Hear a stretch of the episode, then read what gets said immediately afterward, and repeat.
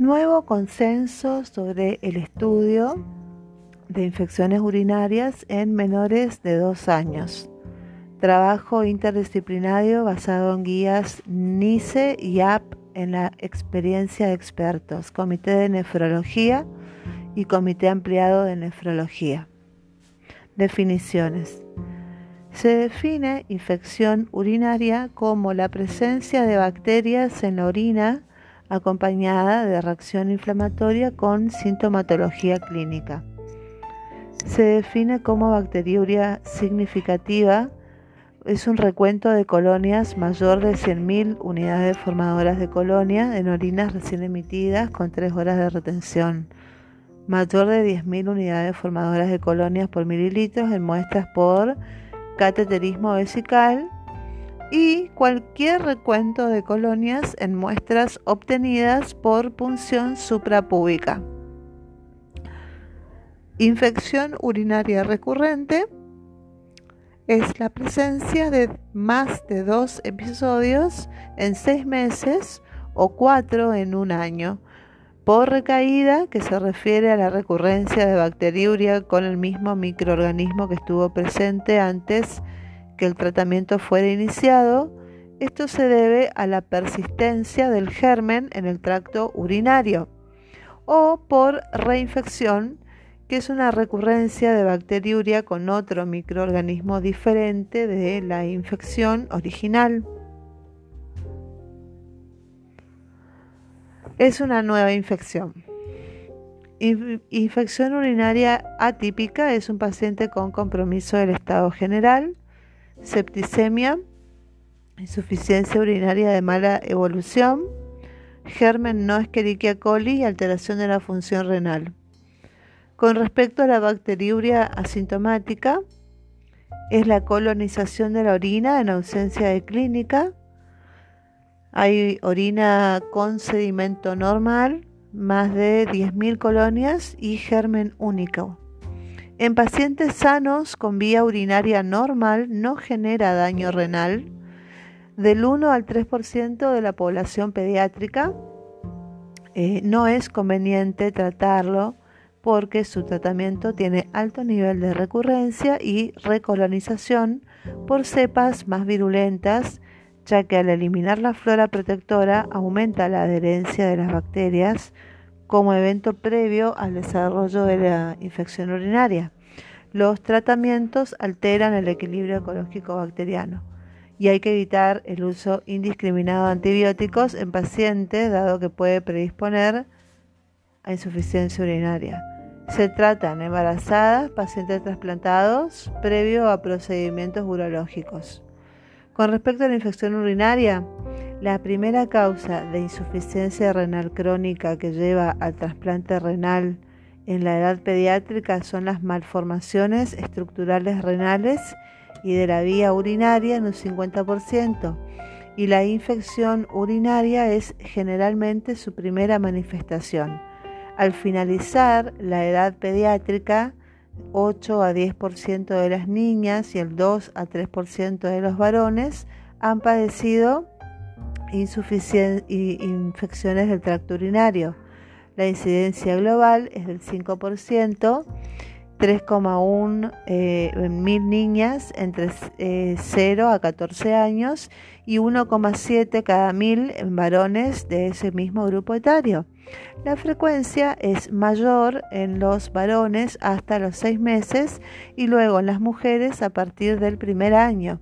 Las malformaciones de la vía urinaria, como el reflujo vésico ureteral, aparece en el 30-40% de los niños menores de 2 años luego de su primer episodio de infección urinaria y en el 20-25% de niñas escolares con, con infección urinaria recurrente. ¿Cómo se hace el diagnóstico de infección urinaria en los niños? Primero por la clínica, eh, segundo por sedimento de orina y el urocultivo termina de darnos el diagnóstico. Entonces los pilares del diagnóstico son sospecha clínica sumado a sedimento de orina sumado al urocultivo positivo. ¿Cuáles son los factores de riesgo de insuficiencia de infección urinaria? Primero, las anomalías del tracto urinario, ya sean reflujo, dilataciones u obstrucciones, bajo flujo de orina, una historia que sugiera o confirme infección urinaria previa, anormalidades en la ecografía prenatal, historia familiar de reflujo, enfermedad renal, vejiga neurogénica o agrandada de tamaño, evidencia de lesión espinal, disfunción vesical y masa abdominal. Oxiurasis también es un factor de riesgo, instrumentación de la vía urinaria, vulvovaginitis y balanopostitis, fiebre recurrente de origen desconocido, constipación, fimosis o fusión de labios menores y alteraciones en el crecimiento e hipertensión arterial e inmunosuprimidos. Son todos em, eh, predisposiciones para infección urinaria recurrentes. Bueno, los signos y síntomas de la infección urinaria en lactantes menores de dos meses.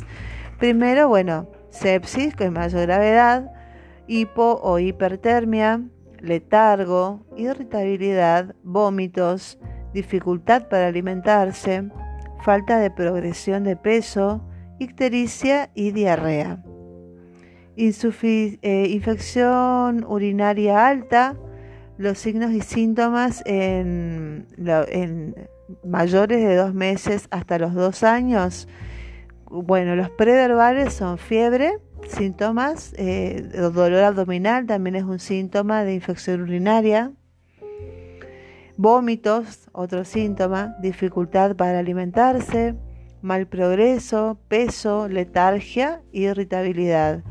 Y los verbales son la polaquiuria, disuria, cambios, continencia, micción disfuncional, dolor abdominal, fiebre, vómitos y orina turbia y hematuria. Bueno, eh, con respecto al valor de las tiras reactivas y el examen microscópico, bueno, tenemos la, tira reactiva, leucocito estereasa, tiene una sensibilidad de, del 83%, y una especificidad del 78%. Y nitrito, tira reactiva nitrito, sensibilidad 78% y especificidad del 92%. Con respecto al examen microscópico, eh, la presencia de leucocitos, más de 5 leucocitos de células por campo a 400 por, tiene una sensibilidad del 73% y una especificidad del 81%. Las bacterias tienen una sensibilidad del 81% por una especificidad del 83%. La tinción de Gram tiene una sensibilidad del 93% con una especificidad del 95%. La positividad de tira reactiva, hay probabilidad de infección urinaria en un 70 al 90%, positividad del examen microscópico del 77 al 99% y el valor predictivo negativo de todos descarta infección urinaria del 96 al 100%. Hay que recordar que las bacterias que reducen nitratos a nitritos son fundamentalmente las gram negativas, no gram positivos ni levaduras. Pueden dar negativos en orinas muy diluidas en enterococo y acinetobacter. Con respecto a la técnica de recolección del urocultivo, la primera es la aspiración suprapúbica en menor de un mes, que presenta un cuadro urgente en lo posible bajo control ecográfico, tiene un porcentaje de éxito del 90 al 100% y cualquier recuento de unidades formadoras de colonias por mililitro debe tomarse como positivo. Después tenemos el cateterismo vesical, que solo se da en casos críticos y en los pacientes con nefrostomías, uretrostomías, vejigas neurogénicas y presenta el riesgo de trauma. Contaminación, hay que recordar no utilizar las primeras gotas y se considera positivo cualquier recuento de unidades formadoras de colonias por mililitro mayor a 10.000 unidades formadoras de colonias por mililitro. Tercero, la recolección al acecho. Tenemos chorro medio, método de elección, previa higiene de los genitales, separando los labios mayores y retrayendo el prepucio. con jabón y sin uso previo, ya que los antisépticos pueden negativizar el cultivo y enjuague con abundante solución salina o agua hervida para evitar el arrastre de residuos que puedan interferir el desarrollo microbiano. Más de 100.000 unidades formadoras de colonias por mililitro. La muestra debe ser obtenida con la higiene adecuada y si no se procesan antes de 4 horas deben refrigerarse hasta por 24 horas y ser trasladada en frío tanto para análisis como para cultivo. Tenemos el urocultivo con bacteriuria significativa que es el chorro medio, más de 100.000 unidades formadoras de colonia por mililitro, germen único en orinas recién emitidas, 3 horas de retención. Tenemos también el cateterismo vesical, si nos sale más de 10.000 unidades, eh, unidades formadoras de colonias por mililitro, es bacteriuria significativa. Y por punción suprapúbica, cualquier recuento de unidades formadoras de colonia ya es bacteriuria significativa. Esto es el urocultivo. El bajo recuento de bacterias monomicrobiano con sedimento de más de 10 leucocitos por campo, clínica y factores de riesgo repetir muestra y no descartar infección urinaria. El pH alcalino sugiere la presencia de Proteus, Corynebacterium ureolyticum. El pH menor a 5,5 dificulta el crecimiento bacteriano, ya sea el ácido acetil salicílico, la vitamina C. La densidad menor de 1010 provoca lisis bacteriana y por lo tanto disminuye el recuento de colonias. La leucocituria mayor de 5 por campo es sospechosa de, eh, de infección urinaria y mayor a 10 por campo y es compatible con infección urinaria. Puede haber hematuria microscópica o macroscópica en el 25% de las cistitis y hay que evaluar si persiste la hematuria en orinas sin infección. Con respecto a los agentes etiológicos, tenemos la Escherichia coli, eh, que se aísla en casi el 90% de los casos de insuficiencia de infección del tracto urinario no complicada. De los 150 serotipos de Escherichia coli que se conocen, muy pocos tenemos el 01, 02, 04, 06, 018, 025, 050 y 075. Estas son las responsables del 80% de los casos de pielonefritis aguda. Otras enterobacterias como la Klebsiella, el Proteus, Enterobacter, Pseudomonas aeruginosa y Enterococo, el Staphylococcus coagulasa negativo y la Cándida albicans pueden originar infección del tracto urinario en recién nacidos y el Staphylos saprophyticus en mujeres jóvenes y adolescentes. Después tenemos adolescentes sintomáticos con sedimento patológico y urocultivo negativo, pensar en clamidia trachomatis y uroplasma, donde se realizará un hisopado uretral del surco ovalano prepucial en el varón e hisopado vaginal en la mujer. Recordar que gérmenes como el hemófilus, el neumococo, crecen en medios enriquecidos como agar, chocolate. Y las reinfecciones hay que considerar gérmenes productores de beta-lactamasa de espectro extendido y gérmenes no Escherichia coli. Con respecto al laboratorio, el hemograma revelará leucocitosis con neutrofilia, pero tiene escaso poder discriminativo. Los reactantes de fase aguda suelen ser de mayor utilidad. La eritrosedimentación aumentada, mayor de 25 milímetros por hora, mililitros por hora, muestra una moderada utilidad pero la proteína C reactiva, más del 20 miligramos por litro, es un marcador más sensible y sugiere infección urinaria alta. La procalcitonina superior a 0,5 nanogramos por mililitro tendría mayor especificidad frente a proteína C reactiva, que es del 85% versus el 55%, pero con menor sensibilidad, esto quiere decir un 74% versus el 94%. La procalcitonina es costosa y hay poca disponibilidad en nuestro país. Es no recomendable por su costo-beneficio. La uremia y creatinina son imprescindibles para valorar si la infección afecta la función renal y como control cuando se emplean aminoglucósidos. Las alteraciones del estado ácido-base o ionograma pueden indicar localización alta de la ITU. Las, el pseudo-hipoaldosteronismo tipo 1. La interleuquina 6 se detectó elevada en niños con pielonefritis aguda, pero no se encuentra disponible en el país. Después tenemos los hemocultivos y la punción lumbar. En niños menores de dos meses con riesgo de bacteriemia, y en lactantes y niños mayores si presentan severo compromiso sistémico, esto quiere decir fiebre superior a 39 grados y compromiso hemodinámico. Los criterios de internación, todos los lactantes menores de 3 meses. Eh, afección del estado general, tolerancia digestiva no garantizada, e inseguridad en el cumplimiento de la antibiótico terapia. Con respecto a los conceptos generales de tratamiento, 1.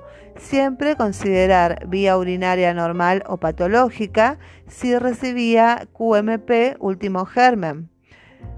2. Eh, no utilizar el antibiótico de profilaxis a dosis tratamiento en aquellos pacientes que la reciben. 3 no utilizar nitrofurantoína para infección urinaria alta, aunque sea sensible, porque no adquiere concentración adecuada en sangre ni en tejidos. 4. Recordar que el trimetilprima sulfametoxazol tiene a nivel general alta resistencia, es decir, no utilizarlo empíricamente. Efectos en piel y hematológicos, no utilizarlo en eh, insuficiencia renal, neonatos, deficiencia de glucosa 6-fosfato deshidrogenasa, deficiencia de ácido fólico y en insuficiencia hepática severa no se usa trimetroprima sulfametoxazol. 5. El uso de antibióticos en el periodo previo, que sería hasta tres meses, favorece gérmenes resistentes.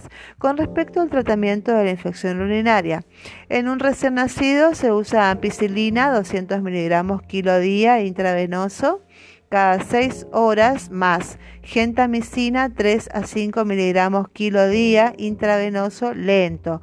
Corroborar que tenga función renal normal cada 12 a 24 horas. Como esquema alternativo, se sugiere la combinación de una cefalosporina de tercera generación como la cefotaxima 150 miligramos kilo día intravenoso cada 8 horas o ceftriaxona 75 a 100 miligramos kilo día cada 12 a 24 horas por vía intravenosa más ampicilina 200 miligramos kilo día cada 6 horas intravenoso. En niños mayores de un mes que reúnan criterios de hospitalización y luego de las tomas de los cultivos correspondientes, se deberá iniciar tratamiento antibiótico empírico con cefalosporinas de tercera generación, como la ceftriaxona 75 a 100 miligramos por día, cada 12 horas por vía endovenosa o cefotaxima de 100 a 150 miligramos por kilo por día cada 8 horas.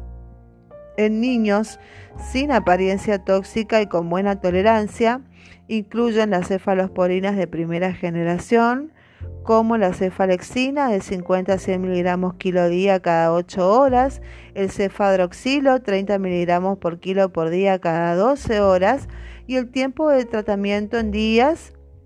Tenemos quimioprofilaxis nocturna, agentes utilizados diariamente en la, recién nacidos hasta los dos meses. Se usa la cefalexina de 30 miligramos kilo dosis mayor de dos meses es trimetroprima sulfametoxazol de 2 a 2,5 miligramos kilo día. Puede usarse a partir del mes o nitrofurantoína de 1 a 2 miligramos kilo día. Un antimicrobial, eh, profilaxis para niños. Eh, Está en investigación pacientes con reflujo 607, grupo placebo versus grupo con trimetroprima sulfametoxazol. En, este, en esta revisión se evaluó la incidencia de recurrencias con trimetroprima sulfametoxazol, las cicatrices renales, falla de tratamiento y la resistencia bacteriana. No predisponía a mayor incidencia de fiebre, otitis, diarrea media otitis media, diarrea, rash, faringitis, rash o infección viral. Tampoco aumentó el número de hospitalizaciones ni consultas a emergencias. Disminuyó un 60% el riesgo de recurrencia de infección urinaria febril o sintomática y si el paciente además tenía disfunción vesical y constipación en un 80%. Si bien en el grupo que recibió profilaxis con antibióticos o trimetroprima sulfametoxazol, la colonización de la materia con Escherichia coli resistente fue más frecuente, esta no fue significativa. No hubo diferencias en cicatrices renales a largo plazo. Con respecto a la quimioprofilaxis nocturna, tenemos que la infección urinaria en menores de un año hasta completar estudios, dilataciones severas hasta completar estudios, previa realización de CUGM, cistoretrografía, sería CUGM, insuficiencia, infección urinaria, en especial si tiene factores de riesgo, eh, pacientes menores de un año con cualquier grado de reflujo y pacientes con reflujo de grado 3, grado 4 y grado 5 de cualquier edad y pacientes con disfunción vesical e intestinal con reflujo RBU debido al incremento incrementado riesgo de infección urinaria mientras la disfunción está presente y está siendo tratada. El objetivo de estudiar la infección urinaria es la, por la detección, eh, detección precoz de uropatías para instaurar un tratamiento precoz, evitar el daño renal progresivo. Las uropatías son la primera causa de, eh, insuficiencia renal crónica en nuestro país. Esto es un metaanálisis, fue sacado de metaanálisis. Muy bien, tenemos el esquema de estudio de infección urinaria según la Sociedad Argentina de Pediatría del 2008. El algoritmo sería infección urinaria, tenemos la ecografía renal y vesical. Si la ecografía renal y vesical nos da normal y es un lactante menor de dos años, eh, cisturetografía. Después pasamos a eh, DMSA, puede ser normal o anormal. Si tiene, si la ecografía es normal y el niño tiene más de dos años, se pasa directamente al DMSA si es normal, se le realiza un seguimiento, que si tiene, vuelve a tener reinfecciones altas, se le hace un CUGM. Y si eh, en, el caso de que sea mayor de dos años, y con DMSA que se encuentran cicatrices o eh, disminución en la función renal, se hace un CUGM. Si la ecografía renal y vesical da anormal con dilatación, se hace eh, CUGM, sea tenga la edad que tenga, eh, con eh, reflujo vesicoureteral se realiza DMSA y si no tiene reflujo vesicoureteral no se realiza. Se hace RRG con DTPA. Muy bien, el nuevo consenso de estudio de infección urinaria en el año 2013 muy bien, se hacen estudios por imágenes. Primer episodio de infección urinaria. A todo paciente con primer episodio de infección urinaria se le realizará ecografía renal y vesical, pre y post miccional en el caso de que controle esfínteres, independientemente del sexo, la edad y el tipo de infección urinaria, ya sea alta o baja. Bueno, muy bien. Con respecto a la ecografía renal y vesical, Primer episodio de insuficiencia urinaria típica con ecografía renal y vesical normal, es confiable, fuente confiable, menor a un año, se realiza cisturetrografía eh, de, y si tiene reflujo vesicobreteral en menores de un año y si es mayor de un año no se hacen más estudios.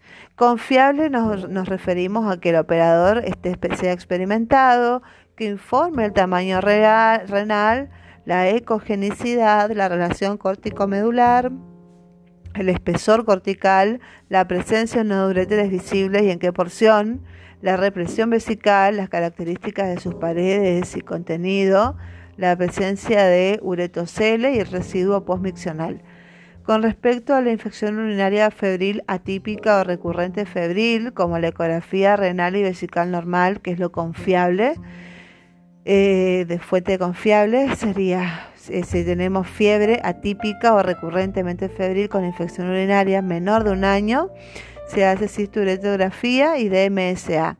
Y si es mayor de un año, se le hace directamente un DMSA si bueno, de MSA es, si es normal, no se hace más nada, si es anormal, se hace una interconsulta y eh, reevaluar la cistoelectrografía.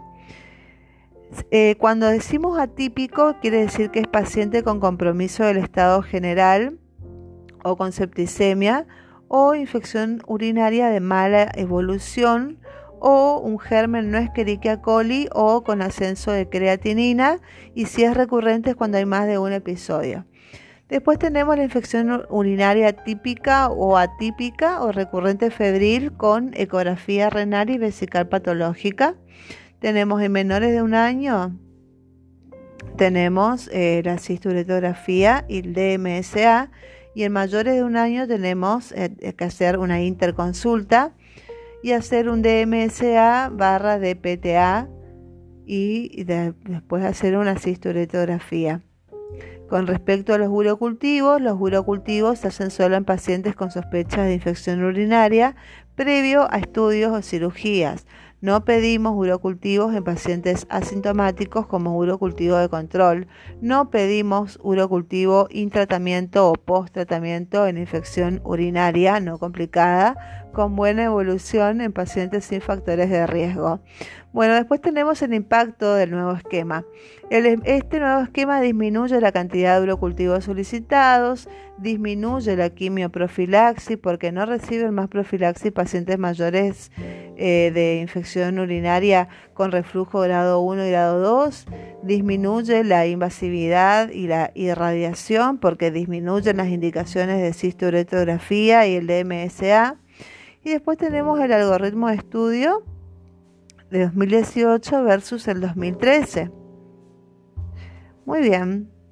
Las, diferencias es que eh, la cistoletografía solamente a todos los menores de un año o si tiene más de un año se le hace un DMSA patológico. Si el DMSA en el paciente menor de un año con reflujo o con infecciones urinarias recurrentes o el mayor de un año con infección urinaria recurrente o atípica o ecografía renal patológica. Después tenemos los urocultivos intratratamiento, que solo en pacientes con, infección urinaria complicada o previo a procedimientos. No hacemos urocultivo de control. La quimioprofilaxis se le hace a niños de menores de un año hasta realizar estudios con infección urinaria recurrente sin reflujo o cualquier grado de reflujo. Mayor de un año con infección urinaria recurrente con disfunción vesical o constipación que está discutido o reflujo grado 3, grado 4, grado 5. Seguimiento. Se hace un DMSA normal. Primero, seguimiento pediátrico habitual. DMSA patológico, cicatrices renales. Primero, medir la presión arterial. Segundo, dieta normoproteica y sin exceso de sodio. Tercero, proteinuria y microalbuminuria sin fiebre y sin ejercicio del chorro medio lavado como urocultivo. Tenemos un caso clínico, paciente de sexo femenino que consulta al año y 10 meses, derivado por su pediatra por eh, infección urinaria febril por Escherichia coli. Es un paciente que usa pañales, no es constipada y no ha tenido parásitos. Dejo en quimioprofilaxis y solicito ecografía renal y vesical posterior y eh, cisturetrografía de acuerdo al esquema 2008. Solicito ecografía renal y vesical con doble sistema bilateral no dilatado y vejiga normal y no regresa más a la consulta. Caso clínico, eh, abril 2014, paciente que vi por última vez en el 2012 por infección urinaria. Estaba en profilaxis, suspendió por su cuenta y comenzó nuevamente a tener infección urinaria. No realizó cistoretrografía. En las infecciones urinarias anteriores fueron en octubre del 2013, sed patológica, eh, sedimentación patológica por Escherichia coli con fiebre el 8 de marzo del 2014 también me dio una sedimentación patológica con Escherichia coli con fiebre. Es un paciente de 4 años, entonces el diagnóstico es un paciente de 4 años con infección urinaria alta recurrente que se iniciaron de 1 a 10 meses. Eh, con respecto a la ecografía renal y de vías urinarias pre y postmiccional, tenemos que lo, bueno, nos da el informe de la ecografía renal me dice que ambos riñones son de forma y estructura conservados, adecuados con espesor del parenquima bilateral. Eh, riñón derecho 102 por 41 por 39 milímetros, EP de 12 milímetros, doble sistema de piel calicial sin dilatación de la vía excretora. Y el riñón izquierdo son 105 por 34 por 33 milímetros y EP de 13 milímetros, doble sistema pielocalicial sin dilatación de la vía excretora. Bueno, la vejiga eh, de características normales, sin imágenes endoluminales, un volumen premiccional de 154 centímetros cúbicos, sin residuo postmiccional. Bueno, me dice el nombre del doctor. Después tenemos el centellograma renal con DMSA. Bueno, el informe renal con DMSA me informa que se encuentran tres eh, las imágenes del riñón derecho, riñón eutópico de forma y tamaño conservado, su parénquima eh, presenta hipoperfusión en polo inferior, relación córtico-medular conservada, el riñón izquierdo tenemos un riñón eutópico donde se evidencia el patrón de doble sistema uroexcretor presentando el hemisistema inferior con escasa e irregular captación en su parénquima con adelgazamiento de la cortical. El hemisistema superior presenta captación homogénea con captación córtico-medular conservada con respecto a la cuantificación relativa porcentual, que es la función tubular, tenemos un valor de referencia superior a 45% eh, para riñones eh, de similar tamaño. Bueno, en el riñón derecho, en este caso, nos da un 60,4% y en el riñón izquierdo un 39,6% o sea que hay un hemisistema superior al 29% y un hemisistema inferior del 10,6%. ¿Cuál es la interpretación que nos da eh, el diagnóstico por imágenes? Es que el riñón derecho tiene cicatrices en polo inferior. La presencia de eh, improntas pielocaliciales del riñón derecho pueden ser secundarias a dilatación del sistema uroexcretor. Y en el riñón izquierdo me da que eh, como resultado interpreto que hay un hemisistema eh, superior con indemnidad cortical y un hemisistema inferior con múltiples cicatrices en riñón izquierdo. Con respecto a la cistoretrografía miccional, muy bien. Entonces, infección urinaria baja, la forma de presentación de la infección urinaria baja es con disuria, urgencia miccional, enuresis y retención urinaria o incontinencia urinaria. La infección urinaria baja, la valoración inicial, fundamental valorar examen de genitales. El método de recolección Es interpretación del urocultivo, se hace con el pH, el sedimento y el cultivo. Los factores de riesgo para infección urinaria baja son oxiurius, hipercalciuria, fimosis, fusión de labios menores, balanitis y vulvovaginitis, síndrome de mala eliminación, vejiga neurogénica y baja ingesta de líquidos. El interrogatorio dirigido es si hay vaciado incompleto de vejiga, hay que mm, interrogar sobre la frecuencia miccional, intermitencia en el chorro miccional o chorro débil, urgencia miccional, esfuerzo para iniciar la micción, nocturia, escapes diurnos de orina que moja unas gotas, la ropa interior, el pantalón, la ingesta de líquidos como cantidad y tipo, eh, constipación, enocopresis y diarrea. Los estudios complementarios de infección urinaria baja son el urocultivo con sedimento tomado al acecho, ecografía renal y vesical pre y postmiccional y hay que valorar los factores predisponentes, ya sea parasitológico y calciuria. El tratamiento de infección urinaria baja es inicial con cefalexina de 50 a 100 miligramos por kilo día cada 8 horas. Hay que considerar las infecciones previas como patologías, quimioprofilaxis nocturna, la resistencia a la cefalexina con buena evolución clínica, factores predisponentes y tratamiento de 5 a 7 días. Con respecto a la infección urinaria baja, sería bacteriuria asintomática, infección urinaria alta. Bueno, tenemos eh, la edad, eh, niños mayores, la bacteriuria asintomática es a cualquier edad y la infección urinaria se da también a cualquier edad. Eh, con respecto a la fiebre, en la infección urinaria baja no hay fiebre o de última como mucho febrícula. Los síntomas, bueno, son de las vías urinarias bajas, digamos, eh, las asociaciones generalmente de las infecciones eh, urinarias bajas son hipercalciuria, oxiurius, síndrome de mala eliminación, balanitis, vulvovaginitis, eh, no hay riesgo de insuficiencia renal crónica. El urocultivo me da un sedimento patológico con cultivo positivo a germen único mayor a 100.000 colonias y el tratamiento antibiótico es de 7 días. En cambio, en una bacteriuria asintomática o contaminación se puede presentar a cualquier edad, no hay fiebre es asintomática y generalmente está asociada a pacientes inmunosuprimidos, en bacteriuria asintomática, pacientes con fimosis o fusión de labios. No hay riesgo de, infección, eh, de insuficiencia respiratoria de renal crónica.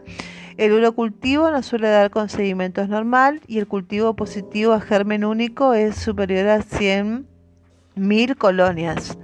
El tratamiento antibiótico no se, no se da en la bacteriuria asintomática, solamente hay que valorar los inmunosuprimidos en bacteriuria asintomática. Y con respecto a la infección urinaria alta, también se presenta a cualquier edad, es muy frecuente que se presente con fiebre. Los síntomas son generales, las asociaciones generalmente vienen asociadas a uropatías, el riesgo de insuficiencia renal es alto el urocultivo generalmente me da seguimiento patológico, eh, cultivo positivo a germen único superior a 100.000 por colonias y el tratamiento antibiótico es de 7 a 10 días. ¿Qué es el síndrome de mala eliminación? SME es un patrón anormal de la evacuación caracterizado por incontinencia o retención urinaria tanto a nivel vesical como intestinal de etiología desconocida. La forma de presentación con predominio de síntomas urinarios en general en fase de vaciamiento, disfunción detrusor esfinteriana, vejiga perezosa, vejiga neurogénica, no neurogénica y asociación con infección urinaria y reflujo vesicoureteral. La forma de presentación con predominio gastrointestinal es de constipación y encopresis. Bueno, ¿cómo lograr una micción adecuada? Evitar micciones muy espaciadas, evaluar si el niño puede utilizar el baño adecuadamente, asegurar que el niño pueda apoyar ambos pies en el piso, asegurar un vaciamiento vesical completo y adecuada limpieza. Bueno, muy bien. Ya estamos. La constipación. El mecanismo es la retención de la materia fecal, disminuye la capacidad funcional de la vejiga, deseo miccional temprano, espasmo del piso pelviano, impide la completa relajación durante la micción y aumento del residuo postmiccional. Bueno, con respecto a la eh, constipación, tenemos la escala de evaluación de Bristol, tipo 1, tipo 2. Tipo 1 son heces duras, tipo 2 son heces caprinas, Tipo 3 eh, en forma de salchichas pero con grietas en la superficie. Tipo 4 en forma de salchicha o serpiente. Tipo 5 fragmentos separados. Tipo 6 eh, piezas sueltas de bordes irregulares. Y tipo 7 ya es completamente líquida. Bueno, estos son los tratamientos del síndrome de mala eliminación. Hay que dar pautas miccionales, hábitos miccionales y hábitos defecatorios tratamiento de la constipación, medicación anticolinérgica o bloqueantes alfa-adrenérgicos y biofeedback. Y los diagnósticos diferenciales que hay que tener en cuenta son eh, disfunción vesical, lazy Bader, Blader, vejiga de alta capacidad, baja presión, severa dificultad miccional, incapacidad para el vaciado y urétero hidronefrosis. Bueno, muy bien. Entonces tenemos como para terminar una conclusión que eh, se da disfunción vesical, constipación y SM, síndrome de mala eliminación, viene asociado a esto, a constipación y a disfunción vesical, nos da lugar a infección urinaria baja, hay factores locales y una predisposición.